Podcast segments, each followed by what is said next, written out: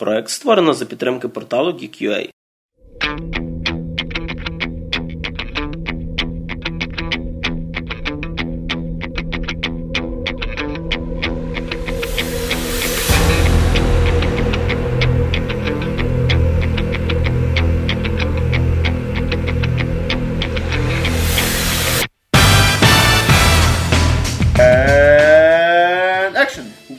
вечора, хлопчики-горобчики. В студії для вас сьогодні працює Максим Морозюк. Що за херню ти сказав? Мене звати Григорій Тричук. В ефірі четвертий випуск шоу кіно. Поїхали.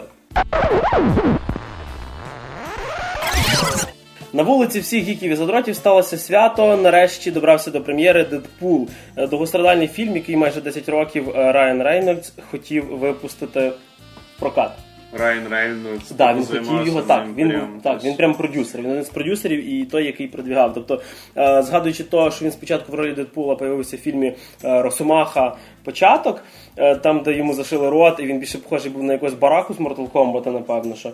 Тобто, то не Дедпул, це треба забути, тому що це то, що має снитися десь в жахливих снах, що міг такий бути Дедпул. Просто він своїми ідеями настільки бав режисер, що насправді ми зашили рот в реальності, а не тільки. Е, ну, не знаю, якого режисера він то, що ти говорив, робив, але е, дивлячись, чесно кажучи, на всю подногодну нашого Тіма Міллера, він в принципі нічого не зняв практично. Тобто це, це режисер новачок.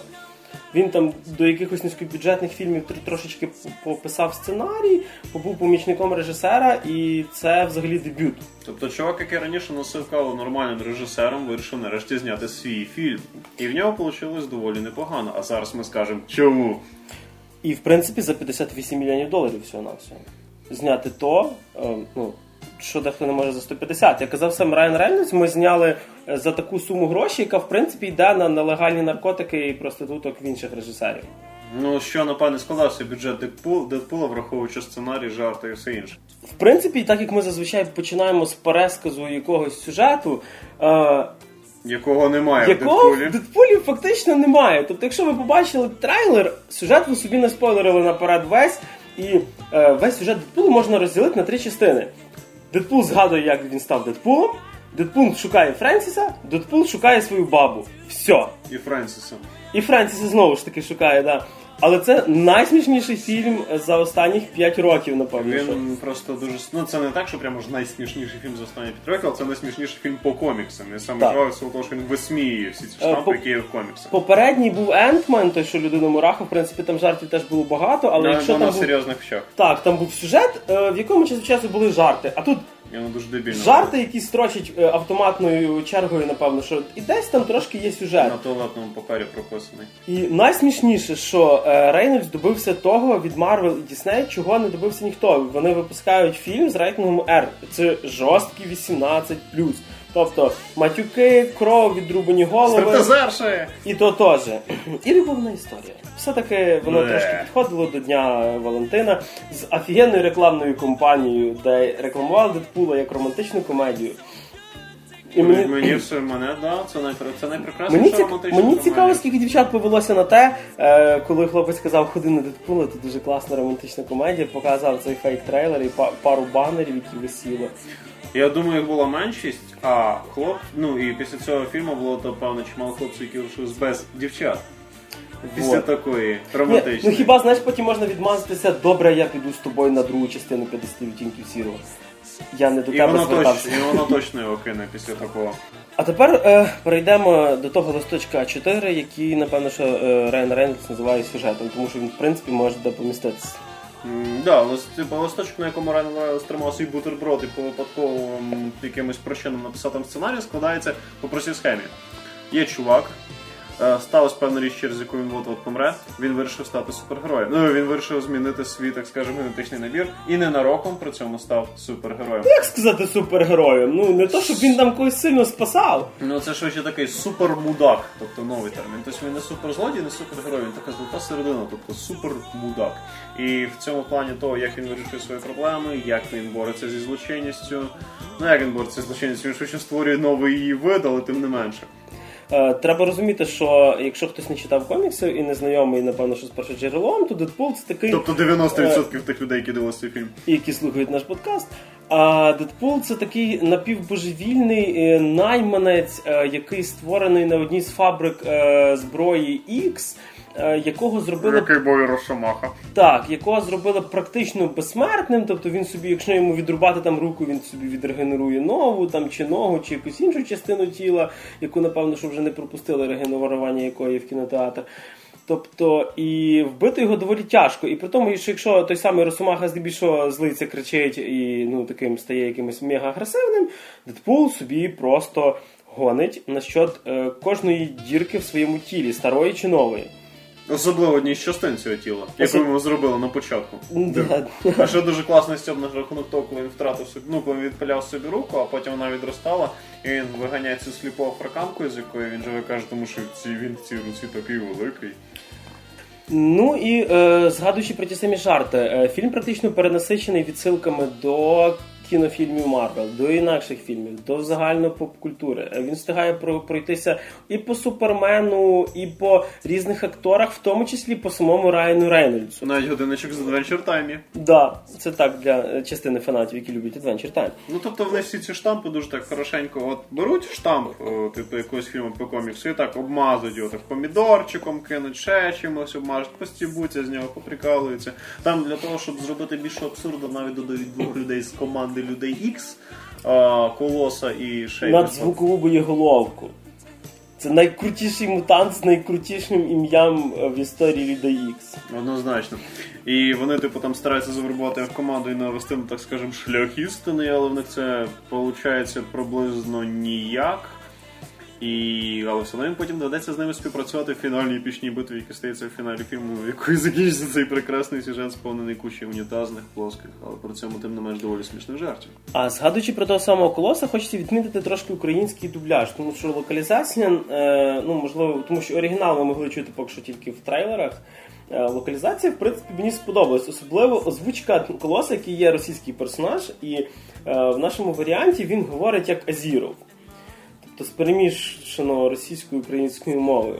З такою центральною українською говіркою. І е, я, напевно, один з тих небагатьох, кому цей момент не так, щоб сподобався, або не сподобався взагалі. По-перше, я не в внутрішньої політики нашого бувшого прем'єр-міністра. По-друге, мені просто не подобався цей стиль, це реально звучало тупо. Всім було смішно, але Ну, в англійській версії він просто говорить е, З акцентом. жорстоким Це таким це е, було б російським достатньо, акцентом. так. Але як ти зробиш російський акцент в українській мові? Ну просто або його озвучувати російською мовою, або Дуже робити просто. Дуже просто. Я сам так само І от тобі і Азіров виконання Макса Мені це все одно не подобається, тим не менше. А, він виглядає комічно, його поява обставляється комічно, е, особливо сцена в таксі. Ні, Мені більше сподобалось, коли показували Він школу, озвучки, коли показали школу мутантів, і там школа для обдарованих.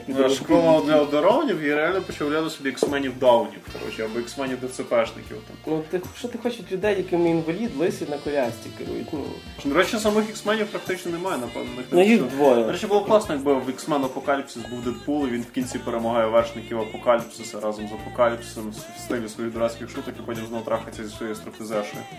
Яку грає Морена Бакрій.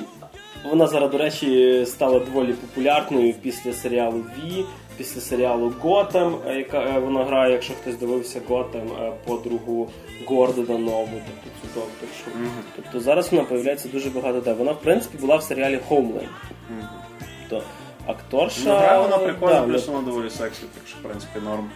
Це ще от не те, чому він 18 Фільм. Скарлетт Йоханссон теж сексі, але він не 18 плюс. Ну, це- Бакаріні в латекс і- не І ця ж, ну, вона практично в латекс, типу, класно. вона. Плюс мені ще дуже сподобалась ця Ванда, коротше, з месників. Ну, її не називають Ванда, а це типу, чаклунка.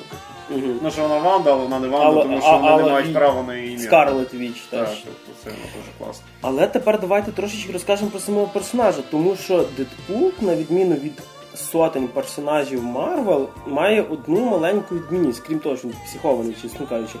Це персонаж, який розуміє, що він персонаж. В коміксі він розуміє, що він на папері і він ну, намальований. Відповідно, в фільмі він розуміє, що він в фільмі. І так час від часу підламує четверту стіну і розвертається безпосередньо до глядача. Тобто каже: А тепер я розкажу, як я став таким. Так. І він розказує, як він став таким. І дуже часто цей закадровий його голос починає розказувати, двішувати смішні коментарі на ту чи інакшу тематику. Зупиняється, наприклад, кадр на моменті якоїсь бійки, як він черговий раз когось розрізає з Австралії або застрелює. І розповідає про те, як він став таким, яким він став. І ці флешбеки не були. При тому на самі флешбеки він теж класно погнав, тому що згадуючи зараз всі супергеройські серіали, в кожній грьобаній серії є флешбек, особливо в стрілі.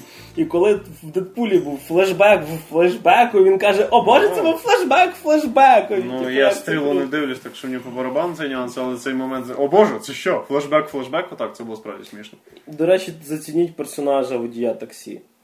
Побачите, поймете, це теж один з самих крутих Це чувак індус, в якого віджимають його коханий його брат, потім він вирішує дуже радикально вирішити цю проблему. Він молодець, я цілком в цьому підтримую. Е, треба, не треба забувати, що дуже е, ну, тема коханічка зачіпається час від часу. Тобто, ну, він Дедпул дуже часто е, мило лежить на дорозі, так припрошуючи до себе. Ну так це ж фільм честь День Святого Валентина. Так, береш Валентинка якого кольору? Червоного. Дедпул якого кольору? Червоного. Ти Кров береш- якого кольору? Червоного, от все. Ти береш свою кохану і ведеш її на цей прекрасний фільм. І Дедпул це справді любовна історія, адже він заради своєї дівчини багато на що схожий. Він ж в результаті мутації стає доволі страшним і встидається до неї підійти і все таке. І підходить аж тоді, коли от-от вбиває йовнутий на всю голову професор, який кидає в кисневу камеру, де вона от-от задихається. До речі, оце кінець кисневої камери, це як фінал Комік Зон, коли ці гри на сєзі, коли ти спасаєш цю бабьонку і її злодій запихає в якусь кабіну, де вона повільно задихається там чи водою наповнюється. Це маса. Я, Це я чекав просто там. полоски життя зверху, коли появиться над цим злодієм Аяксом, як його, ну як він сам себе називає, ніхто його більш так не називає. Вільям. Френсіс, блін. Френсіс? Так. Френсіс. А, ну ладно. Франческа, що на нього казали. А, да, да, да, точно. От, тобто, е, напевно, що при тому всьому, наскільки мені це все сподобалося, єдиний мінус для мене це злодій. Ну тобто, е, Аякс надзвичайно банальний злодій. Так в цьому і фіча. Це простий фільм без сценарію, без сюжету, який стібеться з сам з себе. Тобто, тобто Фільм, він- і стіда, і вони Він там- злий, бо він злий, просто бо він може. як і всі фільми Марвел. Там немає, там немає ні одного. Як би і Альтрон не дуже Марвел немає ні одного харизматичного злодія, крім Магнето. Ну, в кіно всесвіті для мене. Тобто Магнето єдиний справді цікавий злодій. Це людина, чию мотивацію ти розумієш. Решта. Я знищу цю планету, я такий у-у-у», Коротше, я коли Аякса побачив, я чесно кажучи, подумав, що він, е, е, що він буде говорити з російським акцентом. Я не знаю, на ці початок фільму, де він появляється і він з якимось там генералом зустрічається. Я просто думав, що його зараз буде Що насправді він Я злой Ніколай. Або, або, або Радован Жбігнєвіч, коротше, знаєш, такий сербський торговець зброї або найманець чи щось таке. Але ні, він просто Френсіс. Ну і крім Аякса, в нас е, є ще один е, негативний персонаж, це Енджел Даст, яку просто Енджі називають, яку грає Джина Карано, яка, до речі, теж в нас е, значиться, що вона і актриса, і продюсер, і взагалі вона з Техасу. А, в Техасі люди вміють все. Тому що приїжджають на знімальний майданчик з дробовиком. І просто ставлять свої ціни. Насправді це жарт, я думаю, вона приходила не так. Вона. Е, який ще? Джина Карано. А, Джина Карана, я постійно забуваю ім'я, але я знаю цю прекрасну актрису. Вона неодноразово блистала своїм талантом в різних фільмах категорії Б, незначних бойовичках, де знімаються спортсмени, які чомусь думають, що вони при цьому ще актори. І вона дуже класно зарекомендувала себе в шостому форсажі. Оскільки вона була єдиною жінкою немодельної зовнішності, очевидно було, що вона була злим персонажем в шостому форсажі. А тут вона вже очевидно стала злим персонажем в шостому форсажі. Вона, як завжди, прекрасно грає, е, різноманіття міміки, різноманіття того, як вона себе подає, того свого персонажа. Про неї я в принципі вважаю буде окремий спін-офф. Вона в, просто- не, в неї міміка на рівні Кірстен Стюарт. Сумірік. А, і чим тобі не подобається міміка Кірстен Стюарт? Ну це так як міміка Дарта Вейдера в масці, якщо розібратися. І чим тобі не подобається Дарт Вейдер? Тобі не подобається Дарт Вейдер? Ну і ти мене загнав в глухий хайку, чесно Значить, не кажучи. треба оцесамлюватися. Або тобі не подобається Дарт Вейдер, або тобі все-таки подобається два вищі перечислених актора. Я забираю свої слова назад, продовжуй. Ну от, і ця прекрасна актриса, вона грає дуже сильну жінку, як не дивно, тому що вона в реальності боєць UFC.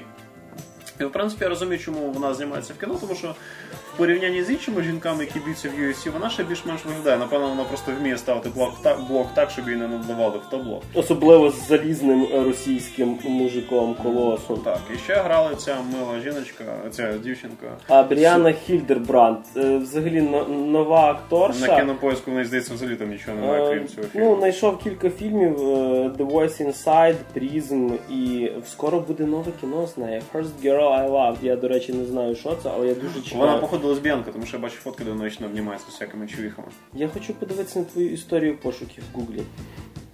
Вбиваю hot, sport girls, hot lesbians і так далі. Тобто це я всім рекомендую. Але взагалі е, сама е, Бріана грає е, в оригіналі, мені дуже подобається. Це Negasonic Teenage Warhead. Тобто це в принципі. Тобто її переклали практично коректно. Так, практично коректно. Це як це воно називається? Супер швидка боєголовка. Да. Це дівчинка, яка вміє ну, вибухати. І самий характер дівчинки це такий вічно недовольний підліток, який сидить, кидає фотки в інстаграмі, де, де вона сумна, вона постійно твітить, вона твітить фільмою Вона бритоголовий год по великому рахунку. Та, з пірсингом в. Але вона, але дивися, вона насправді хороша класно, Та. в неї класна задниця, коротше. Тобто, реально, коли цей колос то там дуже класно в цьому облігаючому. Тобто, в принципі. Я зараз Що? перевірю, скільки їй років на всякий случай, чесно кажучи. Ну, тепер подкаст точно засудять. Е, Ай-яй-яй, боже. Гріша Морал Фага включив вдруг Макс на неповнолітнього за це саме. Їй 19 років, і ми продовжуємо. Так от, все нормально. А на момент зйомок фільму. А от це вже, Ну, тоді це Райан вже, це Райан вже Рейнольдс важко. тоді так попав разом зі мною. Будемо в одній камері сидіти. Але дивися, вона насправді дуже крутий персонаж, і вона хороша студентка Хав'єра, вона в формі ходить. На відміну від Росомаха, який ходить постійно в майці. По-моєму, якщо я от замітив, що всі ці жінки в академії X-Men, вони просто вдіті всякі облягаючі латексні костюми. Тобто Чарльз Савєр, по-моєму, не зовсім паралізований нижче пояса. Тому що якось от ця стилістика в його шмотках його студентів, вона якась дуже така чітко виражена. Ну ладно, ми занадто вліклися на ту тему, яка взагалі не стосується фільму. І переходимо назад до фільму. Відповідати, напевно, будемо на ті питання, на які ми стараємося дати відповідь для людей, які ну, нас слухають. Для тих трьох людей, які нас слухають, ми скажемо, чи варто йти на цей фільм, які в нього особливості, і кому на нього варто, якщо ви таки на нього підете. Добре, Макс, твоє фінальне враження, твій вирок давай. А, моє фінальне враження і мій вирок такий: фільм стильний, фільм смішний, фільм хороший для того, щоб просто пограти з друзями, незалежно від їхнього віку. Ну хіба вам вже вам зовсім по 50, але тоді ви точно нас не слухаєте. В цілому фільм розслабляє. Хороший, безсмаковий, але веселий саундтрек. Мені подобається акторський підбір, незважаючи на те, що там половина спортсмена, а половина якісь ноунейми. Це теж доволі круто. З мінусів можу віднести хіба. Ну, головний мінус, мінуси і плюси цього фільму за, засновані на тому, в якому настрій вийде на цей фільм. Якщо ви приходите до нього з серйозним настроєм, вам фільм не сподобається. Якщо ви прийшли п'яним або просто хочете пограти, цей фільм для вас буде просто неперевершеним. Ось такий не висновок. А, не знаю, я все-таки повторюся, що для мене це найсмішніший фільм за останні роки. Тобто я сміявся практично до конвульсій в кінотеатрі. Неправда, він сидів зі Стоунфейсом. А, коли і здебільшого я не люблю, коли, коли люди голосно там говорять чи кричать, чи, чи руть в тому ж самому кінотеатрі. Я перекричав там, певно, що два ряда точно. Е, насміявся, е, не знаю, на рік вперед, чесно кажучи, сумніваюся, що буде якась комедія, яка настільки не смішить мене в цьому році. Е, чи йти, чи не йти, е, є два варіанти. Дивіться, якщо ви фанат коміксів чи не фанат коміксів, фільм знімався в принципі для і, ті, і для людей, які не знають, хто такий Дедпул, і не, не сильно шарять в цих всяких, не знаю, коміксових всесвітах. Але якщо ви знаєте там, е, що таке Marvel комікс, дивитесь їхні фільми і тим більше читаєте їхні комікси, то ви для себе побачите набагато більше жартів, ніж рядовий глядач. Але для простої людини це нормальний ржачний бойовичок з напевно ж якимось нереальним темпом. Тобто фільм не зупиняється ні на секунду. Тобто навіть коли тобі показують трошки якийсь там флешбек, де він чуть-чуть згадує про своє минуле якесь життя, яке було не тільки пов'язане з червоним костюмом двома катанами. А, ну, все одно тебе вертає знову назад, і шутки починають сипатися як з кулемета. Ну, він який завгодно, але тільки не нудний. Так, і все-таки чи йти кіно так, при хорошій компанії і класному настрої, розраховуючи на те, щоб, е, скажімо так, нормально собі поржати, е, треба йти. Якщо ви чекаєте від цього фільму якогось епічного сюжету, чи якоїсь незрозумілої задумки, чи якоїсь моралі в кінці, е, не думаю, що вам це сподобається. Якщо хочете піти з дівчиною, ну це теж питання дуже, дуже дивне, тому що якщо дівчина не цурається того, що будуть відрубати голови і гнати ниже пояса в різні сторони від пояса і вверх і вниз, чесно кажучи, Дівчата можна. такого не. От. Так що йти варто. Фільм за свої 58 мільйонів зробив те, чого інші не роблять за 200, чесно кажучи. В студії для вас сьогодні розказували про Дедпула Максим Морозюк. Гей! Мене, як завжди, звати Григорій Трачук. Це був четвертий випуск Шоу кіно. До побачення. Па-па!